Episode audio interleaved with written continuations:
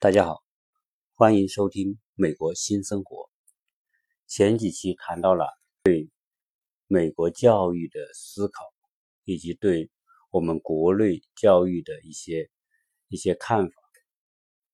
那么这一期呢，我想跟大家再谈一谈和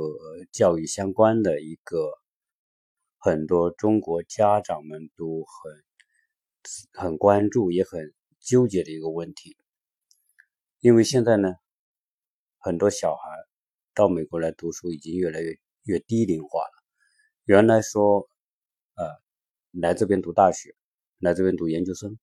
基本上这些孩子都已经已经自立了，已经成年了，基本上都超过了十八岁以上，或或者是二十岁以上。那个他的自理能力、解决问题的能力，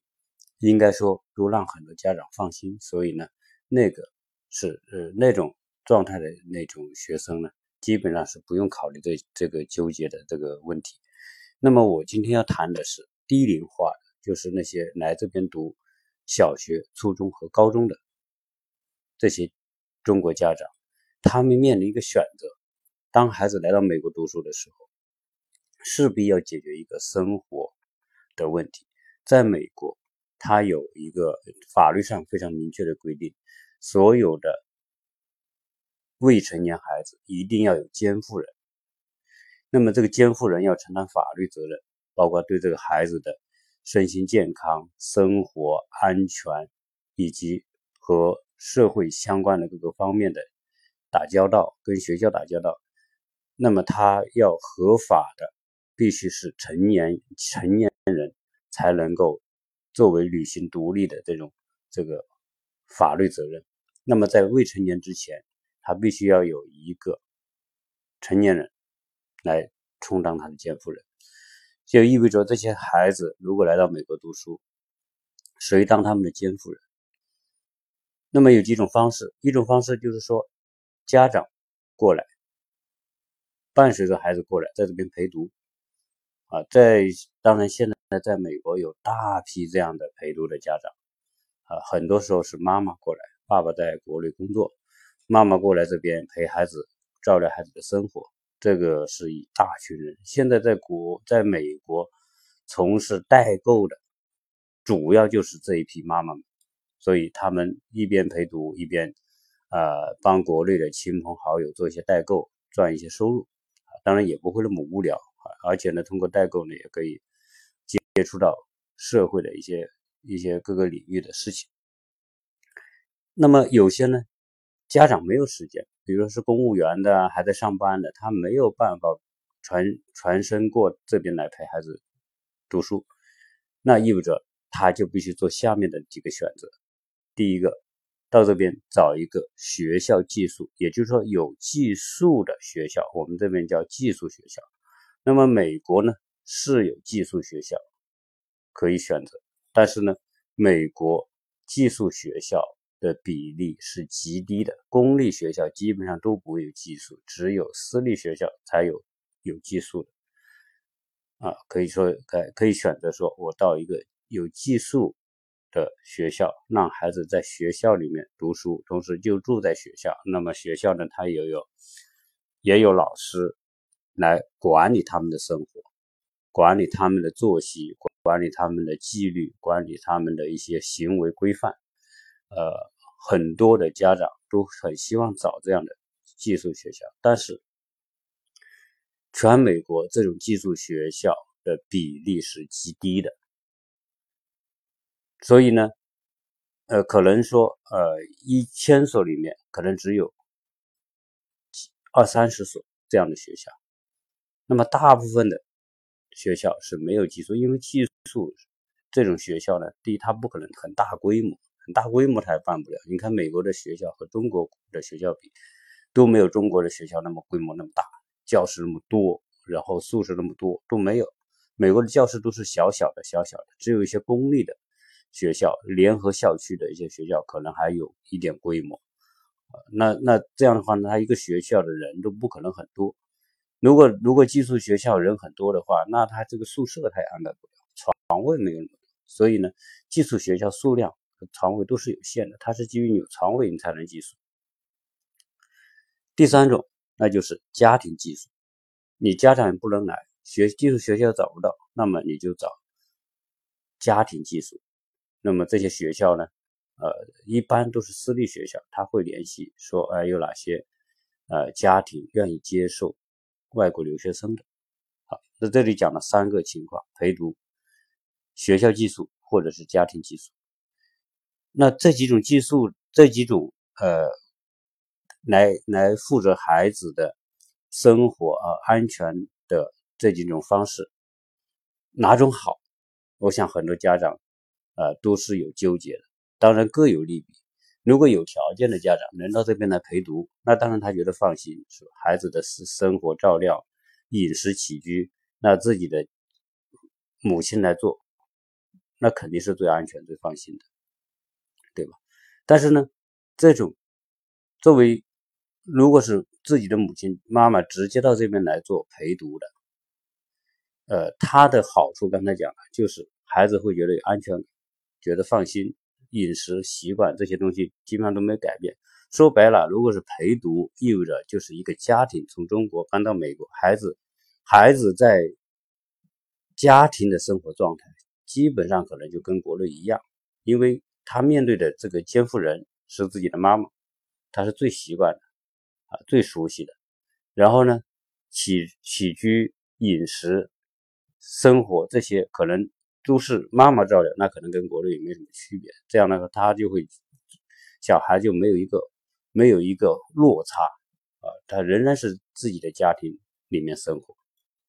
当然，他的弊端也有啊。如果是妈妈在这边陪读的。那意味着什么呢？意味着孩子在这边的生活和美国社会的接触，他只有一半时间。怎么说一半呢？就是说，他早上去学校读书，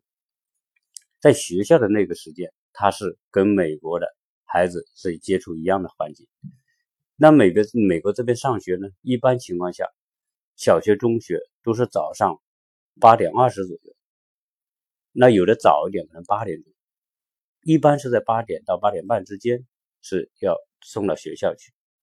然后放学呢也很早，他一般都是在两点到三点之间就放学。啊，各个学校不一样，可能有一点差别。比如我在这边的学校，我女儿的学校，她早上是八点二十要关校门。你如果是关了校门之后，你再送孩子进去，那就要签名，签名证明什么？实际上就说你迟到了。那么放学也是一样的，他。两点一十五放学，两点一十五放学，一般等二十分钟。如果等了二十分钟之后，如果特别小的孩子需要家人接送的，如果还没有家长接，那么他就得坐在办公室里等。这个时候，如果家长是晚来接孩子，他也是要签名的。因为说你晚来接孩子，也是也是要签名，也说明你晚。那么我我儿子呢，他是读初中。叫 middle school，那初初中呢？他他那个学校呢？他是早上八点四十开始上课，他放学呢也晚一个小时，他是三点一十五放学，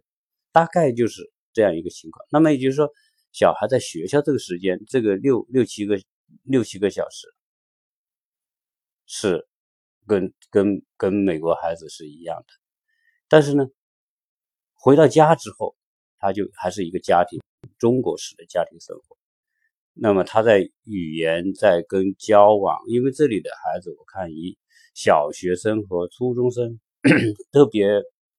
不是特别的，呃，说课后有很多的活动啊，基本上放了学大家都走，学校也不留人，因为他有安全问题，一旦有安全问题，学校是负责任，他是负不起责任的，所以一般规定时间你必须离开学校。如果一个孩子在学校出了事，那学校是吃不了兜着走的，所以他。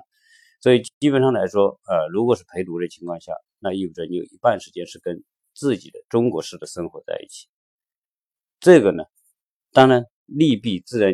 我这么一讲，大家就很清楚了啊。利就是对孩子的这种没有一个生活上的过度反差。第二，弊就是说，你你可能一大半的时间，你一天二十四小时当中，除了十个小时睡觉，小孩睡觉十个小时。那么还有十四个小时，有六个小时在学校，那么八个小时在家里，呃，这个对他适应美国，特别是在语言适应方面，还是有很大的鼓励的。所以呢，很多家长不得不在选择课后去选择很多的，很选择很多的补习班去补习，包括英语补习啊，其他补习啊，这个当然是付费花钱的。这个花钱在这边补习也相应来说比国内也是要贵的。如果按如果按美元换算成人民币来说，那这边的这个补习的费用是比国内要高的。那讲的第二个方式就是关于学校寄宿。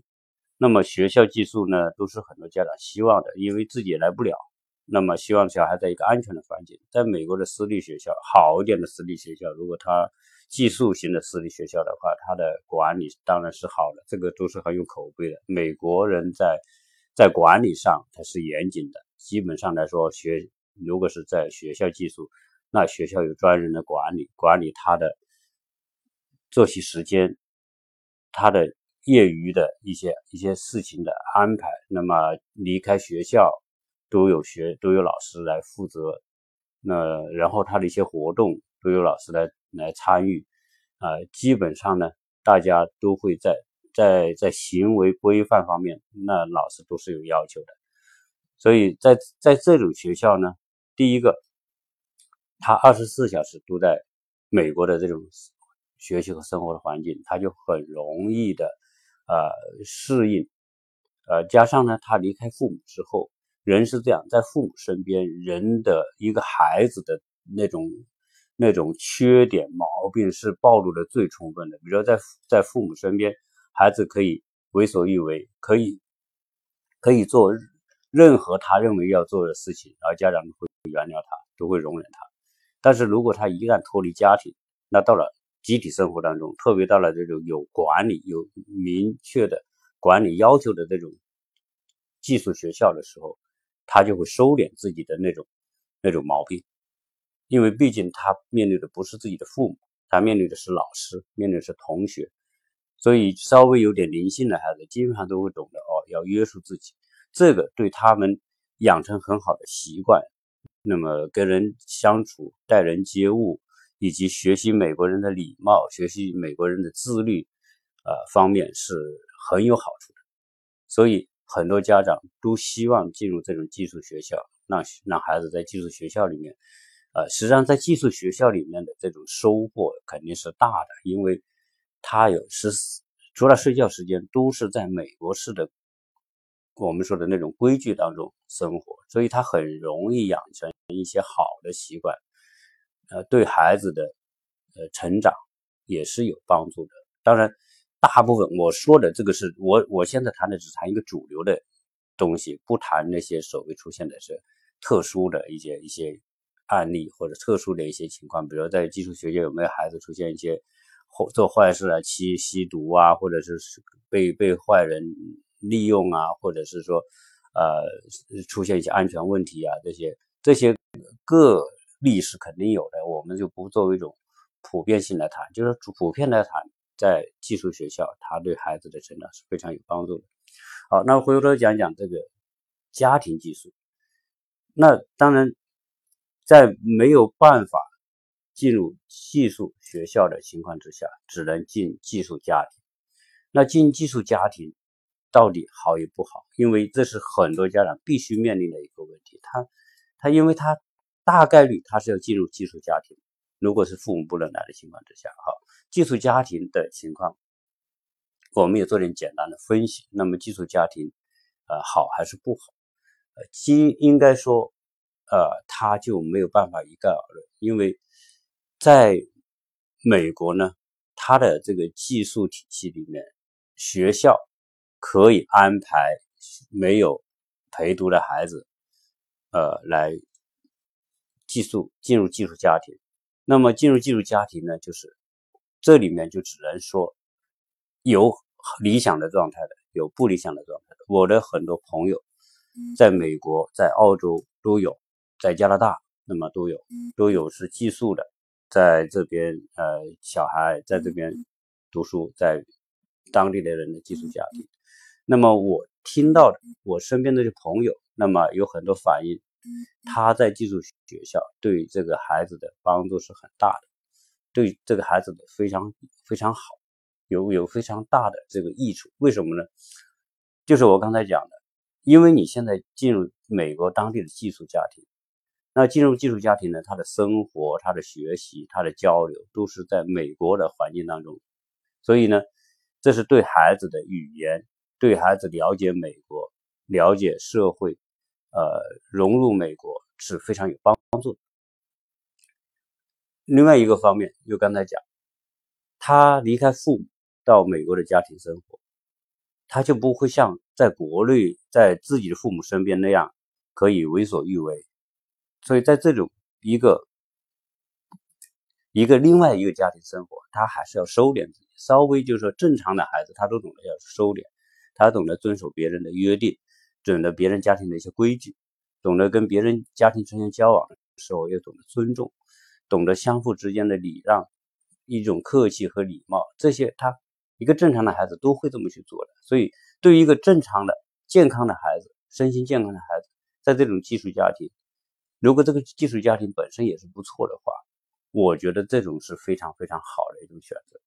啊。那为什么呢？因为我的那个朋友他在美国寄宿，他在澳洲寄宿，当然他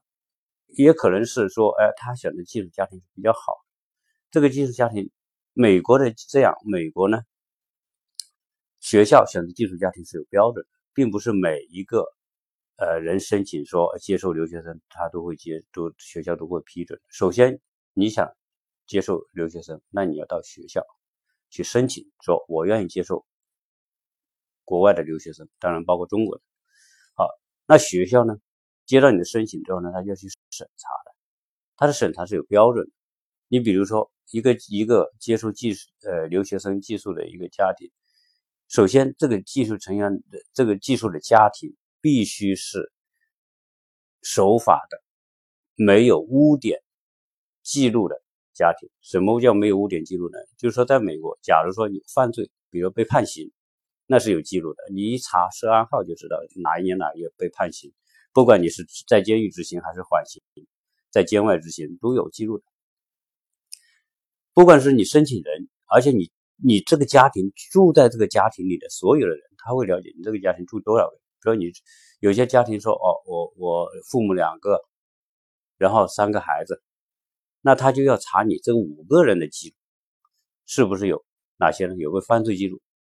有没有被警察逮过的记录，有没有吸毒的记录，有没有干有危险性的事情的这种记录。包括不良的记录、信用记录，信用记录不好也不会接受。所以，一个负责的一个学学校，他在选择这个寄宿家庭的时候，他是有标准的，要考核的，要考察的，学校都经常要来检查的。所以，呃，这个呢，它不是随随便便的，而且，那么。那么我这些朋友在这里，他的小孩在这边，他们说我住在寄宿家庭对他帮助最大的一个就是拓宽了他跟美国社会交往的面。如果是一个有，如果恰好你的孩子是住在一个中产以上的家庭，啊，有有些是属于，那就跟你的，比如说你这个这个学校还调查你，不要你这个寄宿家庭，你的工作是什么？你是不是有稳定的工作，有稳定的收入？你的家庭和不和睦？夫妻是不是经常吵架？儿女之间，你是不是那种邻居口碑？他都要调查邻居啊，是这个家庭怎么样？他这种各种方式来调查啊。如果是有一些社会地位还比较偏高的，是吧？社会交往面很宽的，如果你的孩子住在这种家庭，那对这个孩子特别有帮助。因为在美国是这样，如果说。呃，美国人也有很多社交活动。美国人注重家庭，但是也有很多做社交。他跟中国不一样，就是说，他大部分情况下他对家庭是特别关注，所以家庭生活氛围怎么都会比较好。呃，家长也不能骂孩子，不能打孩子啊，这种这种氛围之下都是比较不错的。呃，然后呢，比如说有些是，如果正好你的孩子在一个地位比较高的一个寄宿家庭，那么他的社交面、他的社交圈子就不一样。他们去参加很多社交活动，比如生活当中各种。比如别人家结婚呐，别人家孩子什么过生日啊，然后呢又有什么呃什么各种庆典啊，呃，各种户外活动啊，朋友圈的活动啊，各种娱乐啊，体育啊玩，他们这些活动他都要带着你这个孩子一起去的。这样的话，你这个孩子在这个家庭家庭当中，美国人生活形态的各个方面就有机会接触。那当然语言就更不用讲了，是吧？在思维观念、习惯，啊，经常比如你我那个朋友他在澳洲，他这这对这个寄宿家庭就带他经常参加各种 party，那些穿的很正正式，那些比如住去别人家，一受邀去别人家吃饭，那么他都会要求美国都是讲究礼仪的，那孩子要穿着西装，头发梳的锃亮，然后打着领带，皮鞋擦得亮亮的。就像你们看到那个特朗普在就职典礼上，他的儿子，他的那个那个宝贝儿子，你看他那个儿子才才十岁，呃十十岁十一岁那么年轻，你看他在这种公众场合，他就是要有那种礼仪规范，展现给人，所以很多人都哎说特朗普的儿子比特朗普可爱多了，这就是说他这种教养是是可以存在的。那如果你有幸你的小孩在这种家庭生活的话，那会受到。很好的这种培养，而且这种培养是我们自身中国家长可能所带来不了给他的，带没有这种，因为我们的很多社交习惯、观念什么跟美国不一样，所以他如果能在这种家庭生活，我在这边有一个朋友，他小孩在佛罗里达那边读书，他也在一个寄宿家庭，那么正好他这个寄宿家庭呢是两个老人，呃，当然老人可能六十多岁。六十岁到七十岁之间这种状态的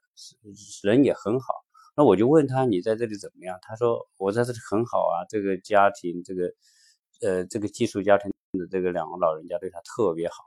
然后呢也对他特别关心，然后接送安全方面都做得特别到位，所以他我在这里很很舒服啊。他说他就一句话，就这两个这个寄宿家庭的两个爸爸妈妈超好人特别好啊，所以每次谈到他们就觉得很有感触。所以呢，在美国，寄宿家庭寄宿有它的好的一一面，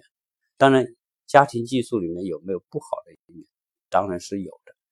呃，我们经常在在在新闻上，在一些媒体上，都会经常会看到有人写说，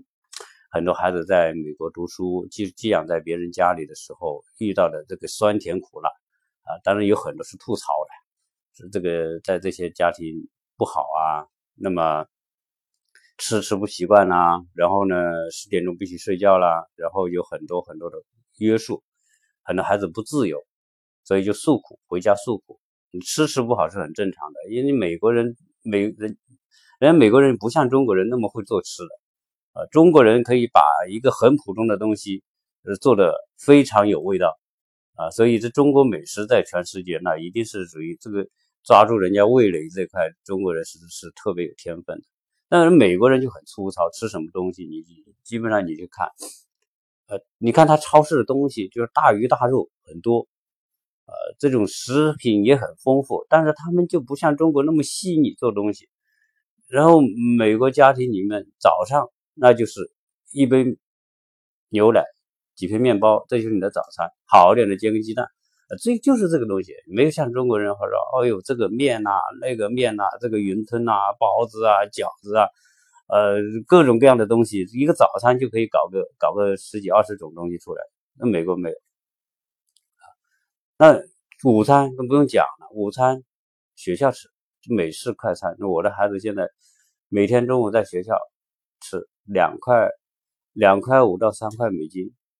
一一餐，反正就是。无非就是热狗、汉堡、牛奶、果汁那些，就这些东西。然后呢，晚上回到家里，那可能正式的做一餐，可能说在寄宿家庭晚上做一餐。但是晚上做的这一餐，那都是美式的主主餐，美式的这个我们说的 dinner 这种晚餐，那以它不是美国做法，无非是烤鱼啊、烤肉啊、烤鸡啊。那美国有个大大的烤箱，像我们这里有个。好大的烤箱，你烤箱里面可以烤十个东西出来，啊！但是，基本上美国人就烤，然后呢就炸，就是什么炸鸡腿啊、炸鸡翅啊、炸牛排呀、炸什么的，反正猪排就是要么就烤，要么就炸，啊！然后要么吃生的，比如你的青菜就吃生的，是沙拉是吧？搞点拌一拌，搞点沙拉酱，就就就我们很多国内的人说这个东西怎么吃得惯啊？但是人家人家一辈子的生活习惯就是这种方式，所以他的口味不像我们，哎，他吃那个他也觉得很好。那你的孩子到人家家庭，你得吃这种东西，对吧？那那这样一来，很多孩子可能吃惯了中国的美食，哦，到这边就变得不习惯，那可能就。就就就不吃饭啦，或者吃很少啊，或者是吃零食啊，或者就是啊人就瘦了，对吧？那第二个，在这个寄宿家庭，在很多寄宿家庭呢，他不是每个寄宿家庭经济条件都特别好，有些去申请寄宿家庭，他就是为了改善生活，因为在美国寄宿家庭可能一年可以收一万五到两万块钱，包括接送啊，包括住啊、吃啊什么的，他收这个钱，他也可以把。改善他的生活，有很多中产阶级，这这有很多中产阶级有些也不是说特别有钱，你比如说年收入可能五万以上，七八万，这个都是中产阶级。但是有的孩子一多，那那这个他的收入也不够。那如果你能接受到一个或者两个，那有一年有个两三万的收入，那生活就改善很多。所以有些人冲着改善生活来做寄宿家庭的。如果是这种寄宿家庭，孩子又多，假假设。呃，条件又一般，那住在这种家庭的孩子，那可能会遇到的问题会比较多，包括家长对他的关注，监护人对他的关注也不够啊，啊，对他花的心思也不够啊，那么种种这种情况，就会导致说很多我们在网上看到那种，这个小孩子吐槽，向父母抱怨这个寄宿家庭不好啊，这这个问题那个问题啊，那然后然后不想。要要换家庭啊，希望爸爸妈妈来，啊，我觉得这里面一分为二，基本上来说，呃，有可能你会遇到很好的寄宿家庭，那是幸运，那那绝对对你孩子帮助是特别大的。如果能遇到这种家庭，我觉得是比父母来可能还好啊。为什么？因为他没有那种娇生娇生惯养，他懂得规矩，他懂得尊重别人，懂得跟别人相处，别人又是用一种很好的方式来来来来来跟他相处。也很负责任，那这种寄宿家庭比比陪读的妈妈来一定要棒，这是我个人的看法。当然，如果你不好彩，你遇到的是一个就是想通过寄宿家庭来赚提高收入生活的那种普通的低层的中产阶级的话，那有可能不一定那么好，这也是实话。但是呢，就算那种家庭，我觉得孩子所吐槽的东西也要一分为二。一种方式是这个家庭确实不好，习惯不好，不负责责任，是吧？孩子在确实过得很拘谨，然后有些父母可能很很严厉，让孩子可能觉得身心很紧张，这种情况可能也有。但是我觉得有一部分情况是孩子自己的问题啊，因我们都知道中国孩子很多是独生子女啊，或者是在环境很好的条件下生长的，呃，一饭来张口，衣来伸伸手的这种孩子。习惯于被别人照顾的孩子，到了这种环境当中，可能这些这个这个寄宿家庭是一般的，他需要改变自己，